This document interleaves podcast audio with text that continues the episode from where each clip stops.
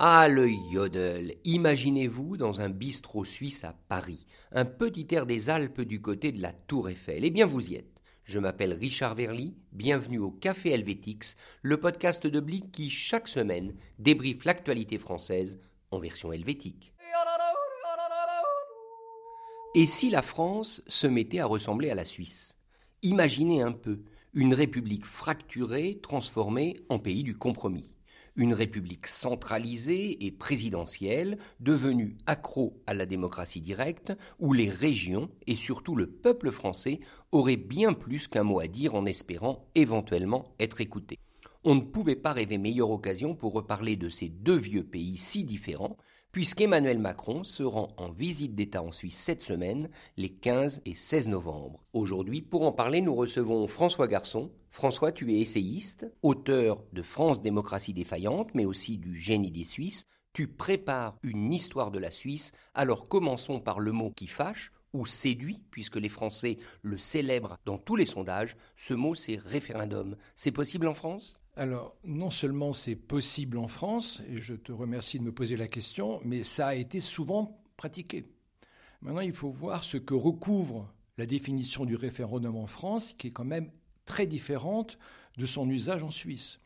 Le référendum en France est un plébiscite qui est initié par le pouvoir exécutif, en l'occurrence par le président de la République, alors qu'en Suisse, quand on parle de référendum, les référendums obligatoires mis de côté, c'est quand même une procédure qui part de la base, qui est initiée par le souverain, c'est-à-dire par les citoyens, et suite à cette initiative qui part de la base, c'est l'ensemble de la population et des cantons qui se prononcent sur la validité de la question qui est posée, sur l'objet dont il est question. Donc il y a une grande différence entre l'usage français et l'usage suisse. Je pense que Macron va débarquer en Suisse en ayant en tête ce que ses prédécesseurs à l'Élysée ont utilisé, mais il doit probablement ignorer tout du système des votations communales, cantonales, fédérales, telles qu'elles fonctionnent en Suisse. Donc c'est un ignorant, à mon avis, et j'espère évidemment me tromper, qui débarque à Berne. Alors quand même, on peut avoir de l'espoir et on peut se dire que face aux difficultés que connaît la France, eh bien des référendums pourraient prendre place, des référendums thématiques, si ça devait avoir lieu, au fond, qu'est-ce qui manque aujourd'hui en France pour que le référendum à la Suisse, peut-être pas copie parfaite, mais pour qu'il puisse éventuellement avoir lieu? Alors, ce qui manque, c'est la notion même de délégation de pouvoir. Je veux dire, c'est quelque chose qui est étranger à la mentalité politique française. On n'a qu'à voir du reste la manière dont régulièrement les préfets, qui sont délégataires de ce pouvoir présidentiel, sont remises en selle par euh, des mesures ou des décisions de l'Élysée au motif qu'ils ont dérogé aux responsabilités qui sont les leurs. Donc je ne crois pas du tout que quelqu'un qui est formaté, qui a été construit avec un tel attirail intellectuel, puisse du jour au lendemain imaginer qu'il puisse y avoir quelque chose de vertueux dans le fonctionnement institutionnel suisse. Je n'y crois pas un instant. C'est totalement étranger à sa mentalité, c'est étranger à sa formation intellectuelle et c'est surtout étranger à sa pratique politique et à la pratique politique de tous les présidents qui l'ont précédé. Donc euh, on peut rêver, et je pense que c'est un exercice qui est enchanteur, mais je n'y crois pas.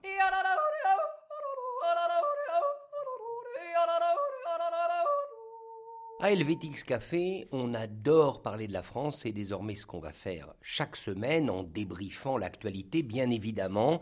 Cette fois-ci, on anticipe la visite d'Emmanuel Macron qui aura lieu en Suisse, donc les 15 et 16 novembre. Alors, vu de Suisse, ce que j'entends à chaque fois que je suis à Berne, à Genève, à Lausanne, c'est que la France est une démocratie en panne, voire un pays violent. Violent, on fait référence évidemment aux manifestations, aux poubelles brûlées dans Paris, etc., etc. Alors ton avis, tu résides à Paris, est-ce que tu as peur aujourd'hui de vivre en France? Je pourrais te répondre, je suis tétanisé et je ne sors plus. Et du reste, je suis venu te rendre visite dans ton bureau, escorté par une lourde garde prétorienne. Non, je ne suis pas du tout paniqué. Je pense que les phénomènes de violence sont surexploités par les médias, de droite, de gauche, d'extrême droite, d'extrême gauche. Je pense que c'est un bon filon journalistique, c'est un bon filon médiatique, mais on n'est quand même pas au Mexique avec ses 30 000 morts par année tués par les maras, on n'est pas en Équateur, on n'est pas non plus aux Philippines où euh, l'ancien président avait lancé sa police contre les drogués avec à peu près, je crois, 14 000 morts au bout du compte. Et lorsqu'il y a trois ou quatre morts à Marseille, je crois que depuis le début de l'année, il doit y en avoir une vingtaine, c'est quand même pas un pays violent. Je veux dire, un pays violent, c'est la violence routière, c'est-à-dire quand même 3500 personnes qui meurent sur les routes chaque année, ou la violence euh, tabagiste avec 70 euh, 000 personnes qui meurent d'un cancer des poumons. Donc ça, je pense que là, il y a violence, mais parler de la violence en France, c'est un, abus de langage. Alors je repose ma question autrement, et l'actualité récente l'a montré, on pense à tout le débat sur l'antisémitisme, sur Gaza, est-ce qu'il y a un problème de radicalité c'est un mot que j'ai entendu employé par Alain Juppé, l'ancien Premier ministre, qui était à Genève il y a quelques jours, l'hystérisation de la vie politique française. Juppé, pour une fois, dit quelque chose qui peut être juste. Effectivement, il y a une hystérisation, mais cette hystérisation, elle est exacerbée par à la fois les réseaux sociaux qui n'existaient pas de son temps quand il était euh, à Matignon. Euh, c'est quand même un phénomène qui est récent, c'est un phénomène qui a 15 ans. Et euh, il y a également ce qui se passe actuellement en Israël et qui est quand même sans précédent depuis 1948. Donc euh, peut-être que c'est lié à ça, mais encore une fois, je pense que c'est quelque chose qui est momentané, conjoncturel, et je ne vois pas du tout cette hystérisation s'inscrire dans la durée. Les Français sont violents dans le verbe, violents dans l'usage des mots, mais c'est un peuple qui reste calme, les rares phénomènes de violence que l'on peut recenser sont quoi? Sont lors des Gilets jaunes, l'attaque de l'Arc de Triomphe et les destructions du musée de la Révolution de 89. Mais je pense que euh, ça n'est pas un pays violent. Il n'y a pas eu de phénomène de brigade rouge, il n'y a pas eu de et fraction en France. C'est un pays qui se gave de mots et, et qui jacasse beaucoup. C'est une élite qui jouit des mots qu'elle utilise et qu'elle se lance au visage. Un mot quand même sur une personnalité qui, vue de Suisse, intrigue. Je porte le regard sur lui parce qu'il est dans l'actualité. Jean-Luc Mélenchon, on lui reproche presque tout et rien aujourd'hui. On lui reproche largement d'être un peu le diable, le nouveau diable en politique française. Hier, il y avait Jean-Marie Le Pen à l'extrême droite. Aujourd'hui, Jean-Luc Mélenchon. Tu en penses quoi? Alors je pense que c'est un excellent client pour les journalistes parce qu'il parle bien, il s'exprime euh, richement, il a une capacité à, à citer de bons auteurs. Je pense que le type est au bout du rouleau. Le prochain grand rassemblement devrait se faire au Père Lachaise lors de ses obsèques. Il est vieux, il devient probablement sénile, il se radicalise, comme se radicalisent les gens qui sont en perte de pouvoir, parce que ça leur attire quand même, par la radicalité des mots utilisés, l'attention des médias. Chaque jour, on trouve une nouvelle expression qui est plus radicale que la précédente prononcée la veille. Mais je pense que c'est un, un bois flotté, il est mort. J'ai parlé de la visite d'État que va rendre Emmanuel Macron en Suisse parce que c'est ce qui va nous occuper toute cette semaine à partir de mercredi 15 novembre. Alors Emmanuel Macron, on aime le critiquer, on aime aussi l'écouter, on voit qu'il a plein d'initiatives, il a reçu Alain Berset à l'Élysée lors de la conférence pour la paix pas plus tard que la semaine dernière, vu de Suisse où on a des politiciens, je dirais avec des nuances de gris. Est-ce que quand même un président comme Emmanuel Macron, on n'en aurait pas envie Est-ce qu'on ne devrait pas, au fond, être envieux de ses idées, ses initiatives, ce foisonnement intellectuel? Alors je vais réagir en français. Dieu merci, la Suisse est épargnée ce genre de zigoto quand euh, je t'entends déplorer qu'il n'y ait pas en Suisse des orateurs capables d'exprimer des idées aussi grandiloquentes et aussi majestueuses que celles que Macron nous sert sur les plateaux télévision.